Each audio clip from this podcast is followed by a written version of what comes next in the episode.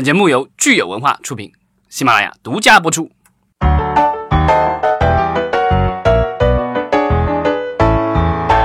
欢迎大家收听新一期的影视观察，我是老张。我是大米，我是九千，我又来了。对，九姑娘一来，我就知道要聊什么了。哎，欢迎九姑娘在第二季度给我们盘点一下综艺哈。就第二季度综艺应该毫无悬念吧？要聊什么？我觉得就是不管从这个热度还是从收视的情况来看的话，应该都是毫无疑问是这个《创造幺零幺》是这一个季度的这个综艺冠军啊。不管我觉得这个不管是台还是这个网络的话，这个应该都算是热度最高的吧？对，我觉得也有可能是因为网络受众都比较年轻，他们比较更愿意制造话题。就是可能比如说台的收视率冠军，但是它的话题度不见得有网综这么高。因为《创创造量》真是你不管看不看，你。都会知道，然后里边那几个主要的人物名字你都能叫得出来，真的非常的恐怖的一点就是，就跟现在看那个世界杯一样，你早上起来刷我们朋友圈，第一件事儿就是，你就会看到好多人在 pick 小姐姐，就你就不认识她，你也跟他们熟了那种感觉，你知道吗？你不看你也大家大家通过这一个综艺节目，然后找到了很多的共同的话题。对，也有可能有很多人就分手了，或者是很多人就再也老死不相往来了。所以大明，你 pick 谁？你 pick 哪位小姐姐？我其实不是那么重的粉丝，就是看这个，因为就比较忙，然后我看综艺比较少，多大多数时间都看剧。但是所有的人就看面相，包括听周围朋友的讲啊，就是强行灌输给我讲之后，我包括有一些短视频或者嗯。我正经来说，我还是会比较从职业角度来说，孟美岐吧，就是对，孟美岐。所以你和大众粉丝的这个共同选项是一样的，是吧？哦不，我为什么我莫名的觉得大众的粉丝是王菊和杨超越呢？没有最后票选的话，这个是后边的一些小众突然起来的，就用他们来去带热度的。但是王菊，我其实。就本质上，我觉得这个人姑娘我还是 OK 的，但是我觉得如果最后她成为冠军，我觉得不太符合这个节目的定位。对，撑不起来。对，毕竟她是一个号称要打造专业女团的，那我们还是应该按照专业的职业标准去评估，但是而不只是说从话题度或从市场的一些嗯，就是话题点的谁更多去做。那这样子的话，如果我搞一堆奇葩说的人上来，那岂不是更牛？对，所以还应该有一定的评估标准。对，咱们咱们今天那个聊，当然不只是聊《创造一零一》这一个节目了，其实它是其实是一种类型的代代表，对吧？就养成类的这个综艺节目的一个一个典型的代表。那其实咱们可以聊一聊这种节目，我觉得它的过去、现在与将来。对，其实上个季度九姑娘就已经说，我们现在可以为又开始往类似于素人平民真人选秀这个，又好像回暖了嘛。就中间有一段是明星选秀，对，后来成素人选秀。对，这个其实也是以迎合了现在国家的政策号召，对吧？现在好像综艺节目不可以只有这个明星了，对吧？之前国家好像有一些相关的这种规定，就是说不能够这个过度消费明星。这个是一方面，另一方面，我觉得可能整个市场就是他他会自己去做平衡。可能前段时间是对明星的已经成品的明星消费比较多，那大众会产生审呃审美疲劳。现在就是已经对那块不太感兴趣了，或者说不是特别 care 你唱歌有多么多么的好听。我就想。有一些新的东西出来，包括一些网综，呃，一些网络平台会有新的这种血液的需求，包括电视台也有新的血液的需求。那怎么来去制造这些新的血液？就是要有新的选秀的节目。而且为什么呃，今年台这几年呃台综没有选秀？这个是就是因为政策不允许，不允许有选秀上卫视，所以就是那。对网络平台就是一个利好，而且再加上现在的各种呃科技啊、社呃社交媒体啊，我可以更方便的去投票，而不是说像零五年那会儿满大街 满大街找 找叔叔找阿姨帮我投个票好不好？那会儿还是要靠手机短信一块钱一条。对啊，你现在就。要不然买会员，要不然就整天守在那儿去点，然后要不然就去买各种水、买啤酒，去看那个序列号那个二维码，然后一个一瓶一张票这样，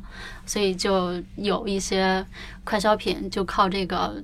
一度卖到断货，然后其他家看到了这个现象之后就觉得哎这个事情有的搞，然后就纷纷在第三季度就会有一些类似的模式在重演，但是。能不能再达到之前的效果，这个就还要另说。对，这真粉丝经济。我记得我之前有一个朋友，他是快销行业的，哪一个公司我不说了，他们有一个产品，他们就绑定那个 TFBOYS 三个人，哦，那个去卖，然后就有一个粉丝打榜，就是自发的打榜，就是看啊封面是，就是那个包装上面是我们家 TFBOYS 里边谁卖的销量更高，就直接在往上走。嗯当然，这个后来好像是 TFBOYS 经纪人觉得他们消费他们的竞争嘛但是那家公司他我觉得无所谓，就是觉得这是一自发行为，而且嗯促进了他们的销量。大家为了比如说今天让王源更高，然后最高，然后就多买，号召粉丝都去买王源的 package 的那个包装的产品，就粉丝的力量真的是挺恐怖的哈。这个，对啊我觉得现在这个就是这一次这个创造一零一，其实它这个商业的渗透已经相当之深入了。嗯对因为最后我看到那个就是那个孟美岐最后夺冠，嗯，然后夺冠了以后宣布的是她成为了一个这个那个牙膏的那个代代言。对对啊，就直接这个像美国的有些选秀节目，比如说那个就是 America's Got Talent 美国达人秀，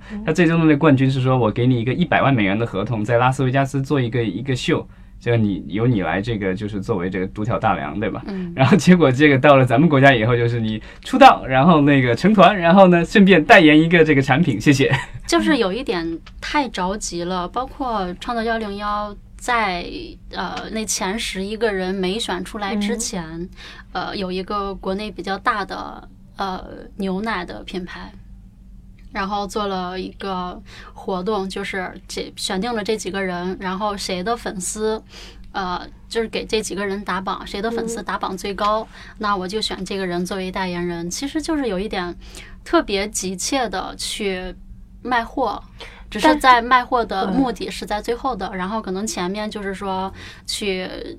有一些粉丝跟偶像的互动，但是这个事情其实后来是激起了粉丝的不满。就是你是在特别急切的去消费我的我我的这个小姐姐，但是其实我觉得也不怪品牌的一个点，就是说它就是这个时间段，这些人是有热度的，也可以自带话题，哪怕是 diss 和反面的话题，也可以引起关注度，引起对他们品牌的关注度。谁也说不好，这个节目过去了之后，这波粉丝对这些 idol 女团的热度能持续多久？如果在这个时候再给他们签一个长约的时候，是不是有可能是正有在他们走下坡路的时候就会很危险嘛？因为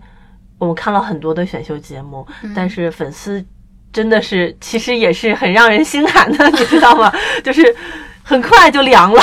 人也很多，对。因为我觉得是，就是现在这个市场还不是特别的成熟，大家不会说我等到你成熟之后再去做一件比较嗯呃慢工出细活儿的事情。趁热打铁，真的是趁热打铁，就是在他可能都不 care 你们是谁，我就是要借这个节目的东风，对。对，可能一个偶像被选出来一周、两周的时间，他还是站在顶尖的位置。对但是可能两周之后，现在就比如说现在我们再去看《偶像练习生》的那几个人，对再去提到某一个人，大家其实不是特别有印象。，是的，就包括大家可能知道更多的会是，呃，月华七子啊，什么昆音四子，但是嗯起码现在让我来说，那个偶像练习生里那九个人的名字我是说不出来了。范冰冰的弟弟。范丞丞这个我记住 了。对，所以我觉得就是说，这种就是真正的粉丝文化，还有偶像的生命力，其实才是这种选秀消费之后留下什么。对然后但是就是，其实从过往的这些选秀节目来看，就是他们这个这些嗯。呃，就是怎么说，这些新人和这个经纪公司之间的这个经济制约，这个这个东西其实是一个非常容易的一个这个导火索。就是说之后的很多的各种各种私、各种对簿公堂，其实都来源于这个在选秀的这个初期签订的，或者是结束以后签订的各嗯。种各样的这种经济条约。因为我其实一直对选秀这种类型节目，我觉得就是大家的期待其实有两个层面，就是第一，它本身作为一个综艺节目，它肯定是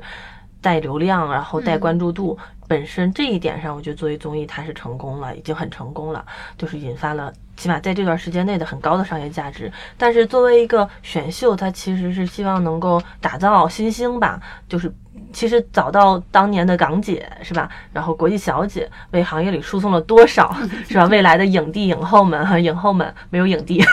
对，然后那我觉得，如果这这就是为什么我刚才说，如果真让我客观冷静的 pick，我肯定还是 pick 一些专业素质、有潜力高的，就是这种。否则，如果你 pick 了一个只是话题高的，但是他其实真的是底子不行，他可能会成为一些明星或者综艺咖，但是他本质。不是在这个职业层面，就中国没有很多年没有代表性的女团了，S.H.E 不算啊。那那是台 那是台湾地区，对台湾地区台湾地区的团，就是我们如果说希望通过这个节目打造一支中国真正的偶像团体，是有实力的，可以跟韩国也好或者日本也好的女团男团 P.K 的话，他们这么多年实实在在的基本功还是要考量的，而且希望他们的生命周期和人格魅力也是可持续的，而不真的就是说我过度消费完了他们就完了。那真的这个选秀节目其实本。这是也没有什么生命周期的，我觉得就是一个闹剧，我就是这种感觉。对，之前的话，像有一些这个经济，就是这种节目结束了以后，然后所有的艺人可能都得签给，对，就是就必须签给同一家经纪公司嘛。那到时候就是那肯定是有有轻有重，那有一些人可能就是不被经纪公司重视，然后有可能就是很长时间都没有什么特别的工作，或者他们被经纪公司强行安排到他们不喜欢的工作上面，这个就是很多的这个矛盾的产生。对他们，因为对经纪公司来说，他们希望的是在更短的时间内，然后人能够从这个艺人身上榨取。取更多的利益，但但利在对艺人来说，他肯定是希望有更长远的发展，而不是说这个眼前的这一点利益。嗯，其实对选秀来说，在中后段开始就已就早期的选秀啊，中后段开始就已经有经纪公司介入进来，就是先签签好之后，大家再去商量。排名怎么分？对啊，就所以之前有各种各样的黑幕嘛，就是说这个是谁谁谁是内定的，然后因为某家经纪公司大力推或什么样的，对对。但这一次的这个创造一零一跟之前的那个偶像练习生，我觉得有一点不一样的地方，就是说所有的这些参选的这些艺人，其实都是已经有经纪公司了，对。其实就是说，他们只是等待一个这个合适的机会。其实，而且其中有甚至有一些艺人，我感觉好像我看的时候，就是有一些艺人之前已经明白说了，就之前已经出道过，然后又去参加这些就是选秀节目，希望就再再度能够这个重回公众视野。嗯，对。这个跟之前那个什么就是街舞节目里的那些有一些人也是类似的，对吧？还说唱的这个，就是说这个这些人可能是。曾经小有名气，但是圈内大的 对，然后这个没有说能够真正的进入公众的大大大部分公众的视野，所以他们想借助一个就是全民性的这个综艺节目，能够继续扩大自己的知名度。对，就是缺乏一个重新被大家认识的机会。嗯嗯，经纪公司的潜质是一个，就是现在这几年的这种偶像选秀，跟之前零几年。呃，超女那会儿是一个比较大的不一样的地方，就是经纪公司介入的比较早，这样呃，可能相对来说对偶像他的整个的成长过程是非常有帮助的。嗯，呃，但是呢，有一个问题就是几方介入的力量都在去角逐这一个一个人或者一类人的身上，那就是你的发展是不具有统一性的，可能就比如说像。呃，创造幺零幺，它是两年的合约周期，就是腾讯视频跟他们各自的这些经纪公司是两年的合约，呃，两年共有的一百零一个，还是说是出前前十一个啊？对，其他的人就各回各家了，是吧？其他的也不是各回各家，就是你在节目里表现出来的一些特质啊什么的，也会有资源跟进。对，但可能说王菊肯定会红的，不一定。不是，就是说肯定会有人签，就是想要捧他或者签一下的这种。之前的那个偶像练习生也是类似，对吧？也是共享一下一些经偶像练习生是十八个月，嗯，但是偶像练习生是不是可以说凉凉了，还是这是很难讲了。嗯，我觉得就是也许它的热度能够再度被炒起来，可能是要到第二季了吧？因为中间的话，可能因为就是像这种练习生出来的话，然后要给他们再打造，比如说单曲或者是相关的影视节目，其实我觉得怎么也得再过半年到一年，所以中间他们如果没有像之前超女就是全国巡回演唱会，然后维持这个热度，但是好像偶像练习生这些赢家们并没有什么。然后创造一零一的赢家好像现在在参与了湖南台的节目，我知道，因为当时就是决赛结束的时候就已经预告了。只是有一期过去对，但是其实正常来讲。呃，应该是有团综出来的，就比如说，呃，偶像练习生，可能那九个人会有一个九人的团综，就专门给他们定制的一个综艺节目。然后像这个创造幺零幺也是会有专门的团综出来，对。但是现在都没有，就是、就是整个行业都特别急切去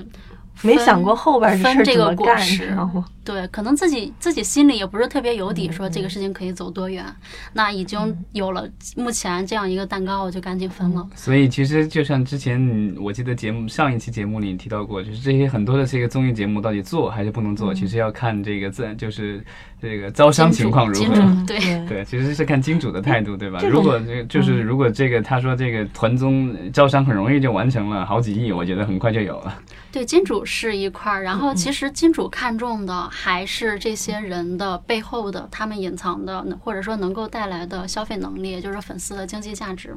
然后像这几年的这个偶像养成，跟前几年，前几年虽然说每一个艺人都是有粉丝的，但是。呃，社交网络没有那么发达，就是我不会直观的看到这个人他后边的粉丝有多么强大的声量，或者有多么强大的购买力。但是现在社交媒体加上电商的各种普及，就是一句话，你就可以就是图榜。嗯对，我觉得电电商的这个就是我觉得特别明显，因为就是不管是偶像练习生还是创造一零一，都有一个共同的赞助商，就是小红书。请在这里给钱好吗？啊，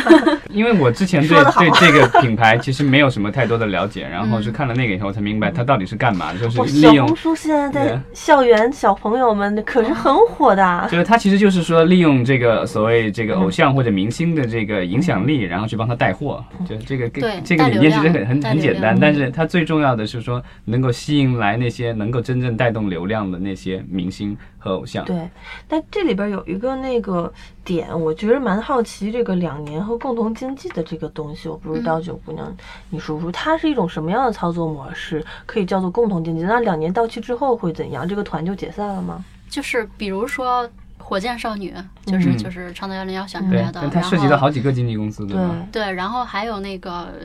他们原来的那个名字是叫宇宙少女，嗯，对，就是这是两个两个经纪两个经纪公司嘛。然后比如就比如说有品牌找到这家经纪公司说我有什么合作，那这个呃这边是要去的。然后如果是火箭少女这边有一些商业的合作，这些人也是要去的，就是你要去平衡你的时间。那但不是，问题是，比如说我这个是可口可乐来找，那是百事可乐来找，嗯。你你能同时接吗？这不可以啊，有所以这个就是共同拥有经济的一个 bug 存在的地方，嗯 就是出现这种情况的时候，就是看哪边钱多。啊，对，看哪边更强势。哦。对哎，那他们比如说他们十几个人里边，就是嗯他本身还有好多不同的经纪公司。那两年之后，嗯，他们是各回到自己原来的经纪公司，这个团的经济就没有人管了，是吗？那就相当于这个团就散了，是吗？也不是，就是就是就是，其实就是要看这个团最后是走到什么样子，嗯不是说我觉得如果一年后这已经弄不下去了，也许就散了。对，因为 就没有团魂的。其实对我就想说团魂这个原来那个偶练团魂在哪里？对然后再看现在已经出了一些事情了，你看不到团魂在哪里。对，就是因为比如说像我一直我是追日团，然后也有一些看韩团的，当然可能这个本身是韩综，可能他们更偏向于韩国那种团魂没那么重，但是真正生命力很强的韩团也是团魂很高的。那你像日本，他们就是从一开始就是一家经纪公司从小培养培养，我们是以一个团为。的平衡为嗯为生命力呃和粉丝他会带的，它不像国内有一些去消费团员之间的竞争，它更重要的是团员之间的平衡，就是你刚才说的那个团魂嘛。那这个是大家是希望它的生命周期越长越好，你在这个经纪公司肯的稳定性肯定就非常的重要。但是日韩的那种经济模式，其实也是特别的压榨那些艺人。买断对对对对。所以就是这也是为什么我们的那些就是什么 XO 吉子啊，但是他们早期对这些人的投入也是非常大的，就是他们是很多年投入，然后才开始对，但是但是你说就是他前期是承担了很多的风险，但我觉得就是后期人家对你进行适当的回报是 OK 没有问题的。但是我觉得他们就是对这些艺人所谓的这个就是等于像垄断性的拥有一样的，我觉得其实就是在在很多国家那都会被为认为可能是类似于有点像奴隶制的那种他东西。们分账好像是二八分。对对，而且规定你能不能谈恋爱或者什么的，就私生活也干涉了。这国内个东西这种国内的经济经济合同也是也有这样的就是不能，但这种其实我觉得是非常之不合理的但是这个东西跟奴隶有一个本质的区别是，前期咱们是达成共识了的，其实也是各取所需，就是他会问你，然后你接受你就加入我。但是我但是我我我我知道的就是说，我知道的就是说，他们的这种合同的话，比如说你在美国去做诉讼的话，嗯法庭是不接受的，他认为你那个原来的那个合约就是不合理的。对，现在其实有很多日团团也不做这样的合约了，其实。现在日团不基本上全全都是 AKB 那个模式了吧？日团团不是，我说哦杰尼斯对，因为主要是男团嘛，嗯女团其实不是，女团会更严更严重一些，因为嗯粉丝的需求不一样。男团其实像 J J 家，其实就还很放得开了，谈恋爱也无所谓的那种，而且到一定的时间他想解也可以解，不是那种压得很死的，对。当然，我就知道，就很多日本的艺人后来会转成自己独立经营自己的团，韩国其实这种团，其实其实其实还是就是说很多的这个团内部的矛盾的存在，其实也是会会存在，就是说分赃不均。比如说他拿了一个代言，对吧？十一个人，那哎你怎么去分这个就是那个钱？作为一个团粉，他会粉这个团，就这个团里不就是有那个团魂，他就不存在这个，他会很团结，他会不会不会呀、那你每个人还是有自己的利益的。那你你可能比如有人拿的多，有你说所有人平均一碗水端平，我觉得问题可能但是。他不会太大会这样的，但是他对团长很重要，对。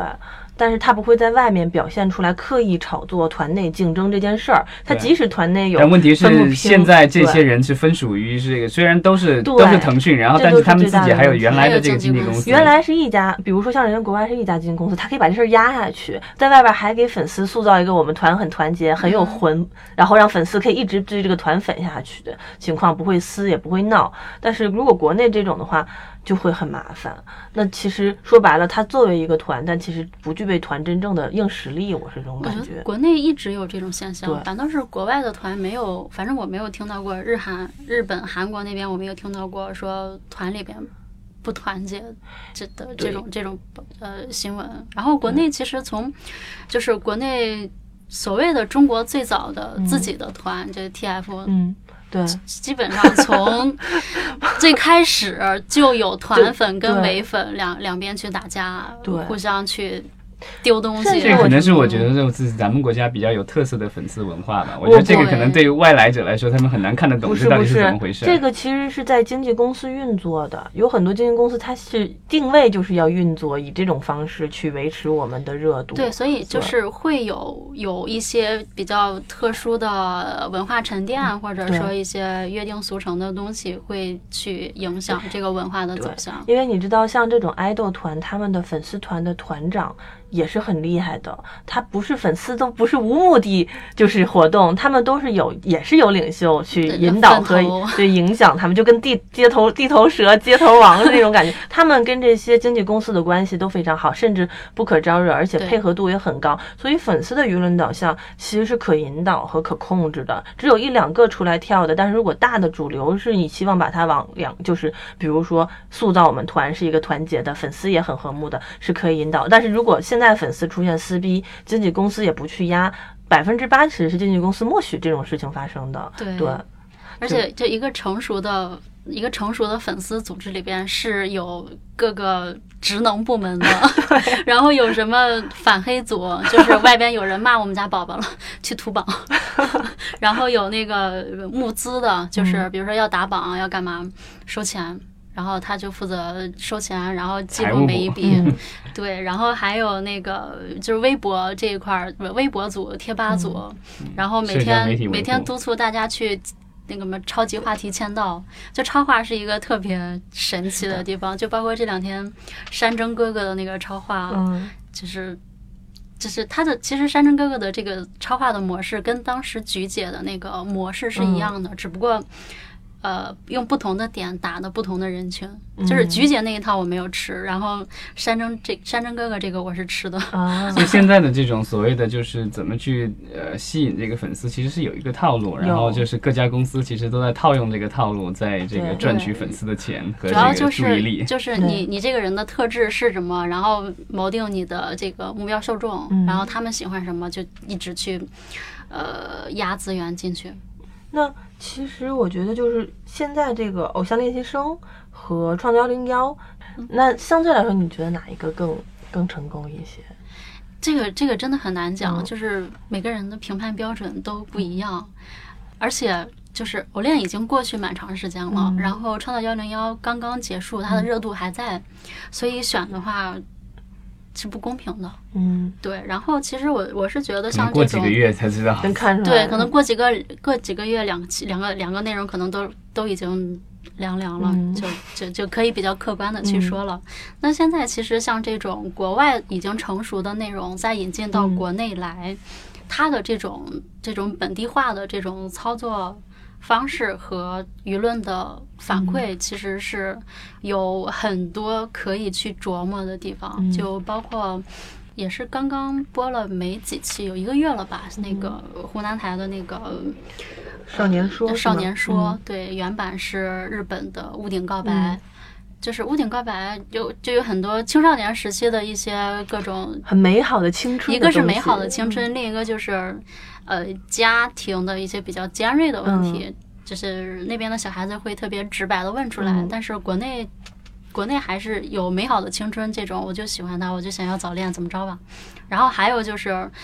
就是中国式父母施加的这些压力，嗯就比如说，我就不想去报那么多班儿，我就不想去，你给我吃这些东西，我就不想去吃，你为什么还要给我吃？就这种，就他去把一些尖锐的东西抹平了。对，对，那个其实是那个像《创造幺零幺》里面也是啊，我就觉得就是它其实跟当年的什么超女什么有一些在这个套路上有点类似，嗯其实都在卖惨呢。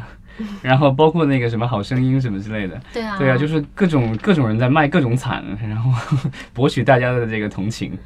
对，就走的套路还是比较属于金字塔的下边那一层的套路，没有再往上走。对，但是我觉得这个可能有两个层面吧。第一个是那个从业者，就是制作团队对受众需求的判断层面的一个，嗯我不知道说准确还是一个认知吧。他认为受众喜欢看这样的。另一个就是说，这种东西是相对来说容易煽动情绪的，会让大家失去理智的。那其如果它有效，而且它低低低价，就是就是经济方便又便宜又省事儿，又不用太动脑子，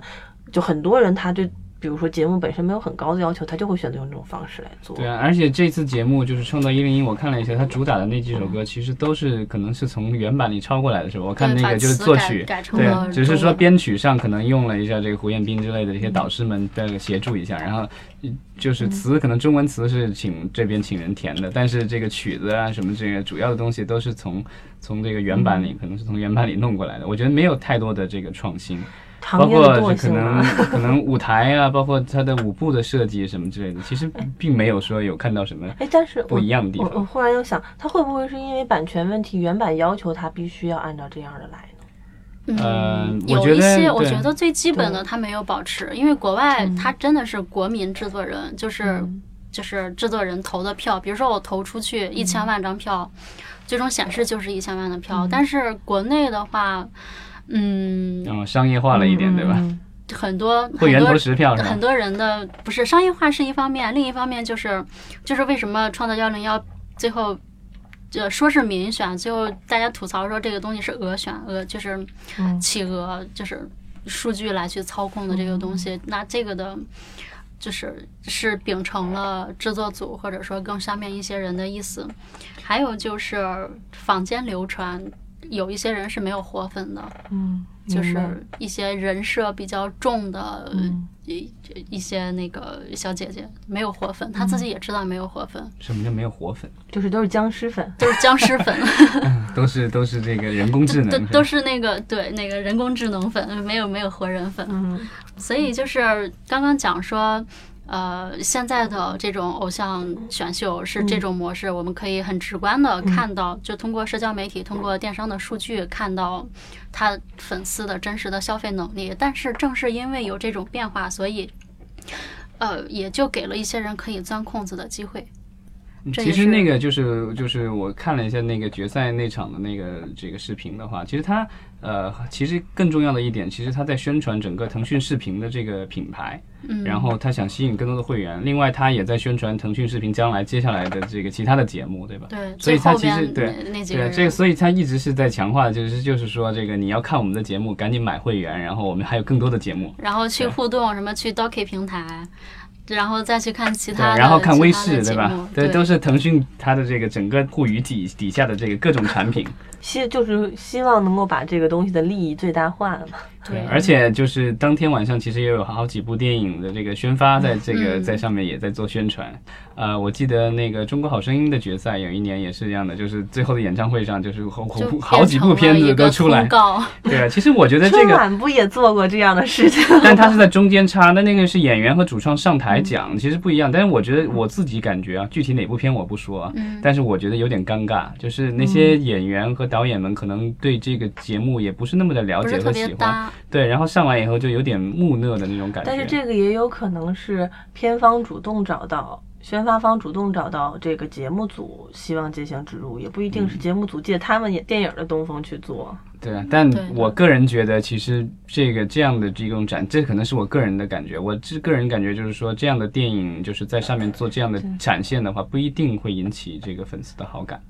其实这个东西是一个，比如说从那个。直观，你是属于一个个人感受的判断，他大家就会说质疑这种个人感受的准确性。但是对于他们可能做营销人的人来说，只要他这个数据好就可以了。我已经达到了，就是受众，他这个东西反而是相对来说更让他们更容易说服，或者是更容易交差的一件事情，所以他们。我觉得这个是非常合理的，虽然我们觉得主创很尴尬，甚至主创可能并不想去，是吧？就是也并不明白，甚至我们大家都会质疑这个东西的，就是匹配度问题。但是有很多人不去做这个政委的工作，也没有人愿意撕破这层皇帝的新衣的情况下，大家就会用另一套逻辑去反驳。那你看，我的宣发已经给你找到了现在市面上曝光度最高的平台，这种这种单单纯的就是这种不是简单的宣发手段去做的这个。肯定是上面几个大老板互相认识，然后说：“哎，我这边刚好有这样一个，你要不要过来？”就是资源是下边的人碰不到。其实是应该是有关系的，应该他们的发行方好像是猫眼吧？猫眼跟腾跟那个微影，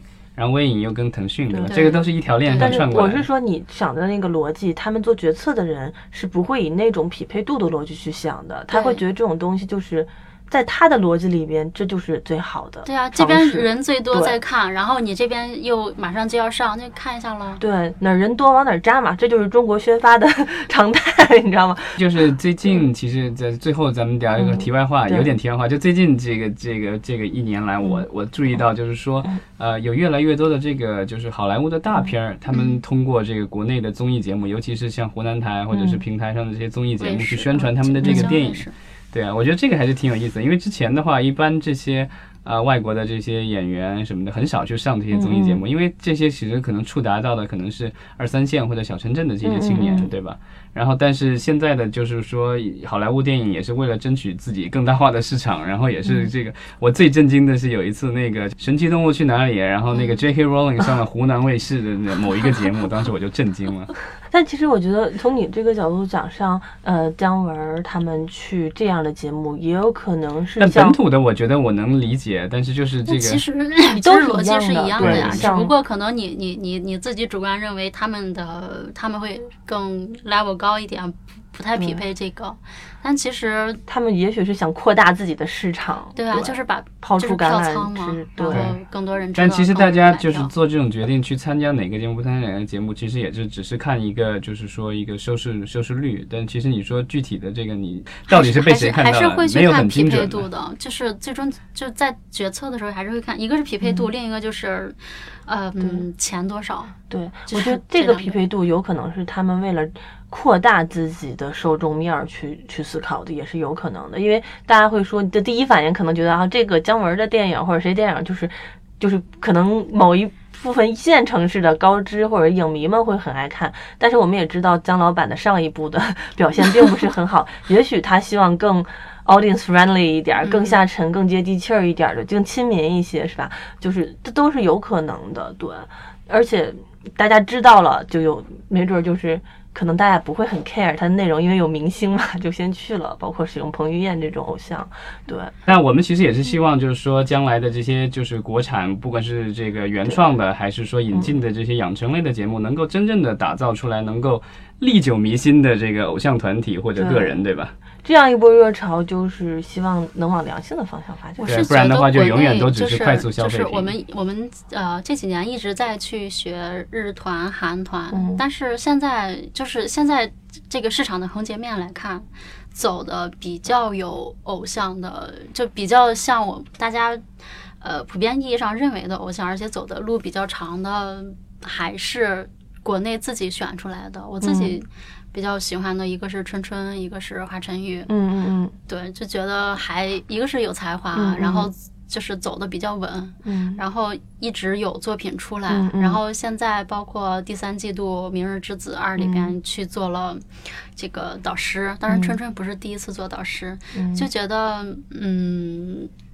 算是有一点，可能我自己认为会是说，嗯，实至名归一点。其实我觉得，就是那天我们在聊这个团，之所以我说梦雨，我说当年那个超女他们不管怎么样，他们还是以先以实力立住，再以话题度立住的，而不是先以话题度。